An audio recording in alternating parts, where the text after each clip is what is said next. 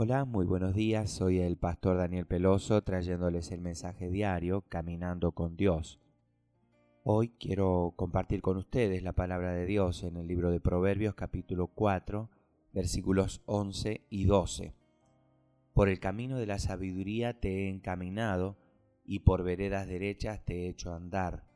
Cuando anduvieres no se estrecharán tus pasos y si corrieres no tropezarás. La fuente más evidente de la sabiduría divina es la Biblia. No se puede pensar en un asunto o circunstancia de la vida en los que la palabra de Dios calle.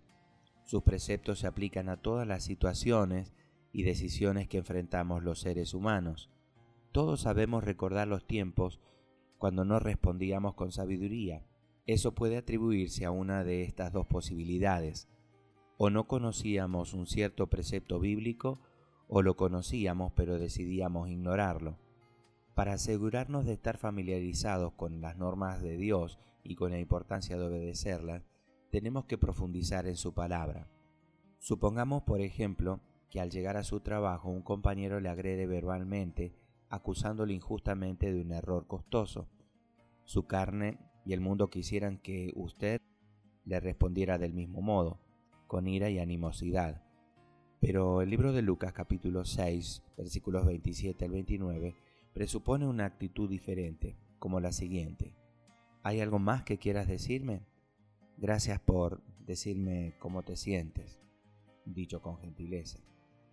El conocimiento viene de aprender los preceptos bíblicos. La sabiduría tiene que ver con su aplicación. El Señor nos advierte que guardemos la palabra en nuestro corazón y en nuestra mente para que podamos obedecer sus mandatos. Lea Salmo 119, 11 y Proverbios 8:33. La sabiduría se adquiere cuando nos dedicamos al cultivo de una vida cristiana, empapándonos de la Biblia, haciendo lo que ella dice y observando los resultados que son para nuestro bien. Aunque las consecuencias no parezcan tan favorables, no se requieren lecciones especiales.